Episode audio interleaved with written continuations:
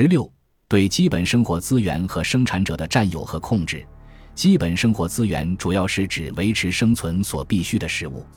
古蜀王国的各级统治者，大大小小的奴隶主数量不少。从方圆三点六平方公里的巨大的三星堆古城看，必然聚集着大量贵族和显宦。他们所以能够生存，并且能够花天酒地，生活的很奢侈，最基本的前提就是占有和控制了全部土地资源、食物资源以及食物生产者。古蜀王国的贵族统治者嗜酒如命，三星堆遗址出土了大量青铜和陶制酒器，全为这些显贵们所专有。大量的酒必然是以巨量的粮食为原料的，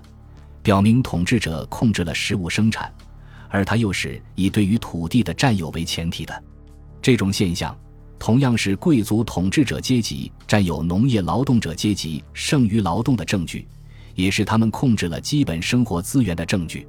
对手工业生产者及其产品的占有和控制，规模庞大的三星堆古城，巨量青铜原料的开采、加工、运输、冶炼、翻模和铸造，众多的玉石器的生产，大片宫殿、住宅的建筑，以及成都扬子山大型礼仪性土台、成都十二桥大型木结构建筑，大量各式各样的精美的铜、陶工艺美术品，如此等等。无一不出自手工业劳动者之手，而所有这些物质成果，统统被贵族们一一攫取占有，充分表明这些手工业生产部门全部成为显贵们直接控制的生产领域，所有生产者及其产品成为他们贪得无厌的巨大物质享受和奢侈生活的重要源泉。对生产资源的占有和控制，在古代文明之初，铜、锡、玉。金矿等自然资源，往往是一个文明古国最为重要，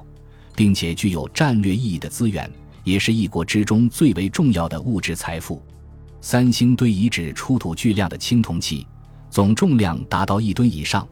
而且青铜器成品与青铜原料的熔炼比例至少有一比五，甚至可达一点二十分，足见制造这批青铜器所需要的铜、锡原料之多。表明神权与王权控制并占有着这种最重要的物质资源。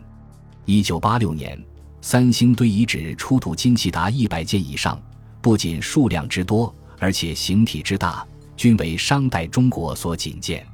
黄金自古以其富丽的体态、辉煌的光泽和优越的自然属性，为人们视为珍宝中的珍宝。人们总是将黄金世代相传，不轻易弃置，所以亘古以来。考古发掘中发现的金器并不多见，可是仅仅在古蜀王国古都废墟的一角，便埋藏着如此丰富的纯金器物，不能不使人感到古蜀王国的神权政治领袖们严密控制着黄金的开采、加工和金器的生产，并把所有黄金据为己有。三星堆遗址出土的玉石器，绝大多数发现于显贵们的居住区和祭祀坑当中。同样表明了玉石器资源为统治阶级控制和占有的事实。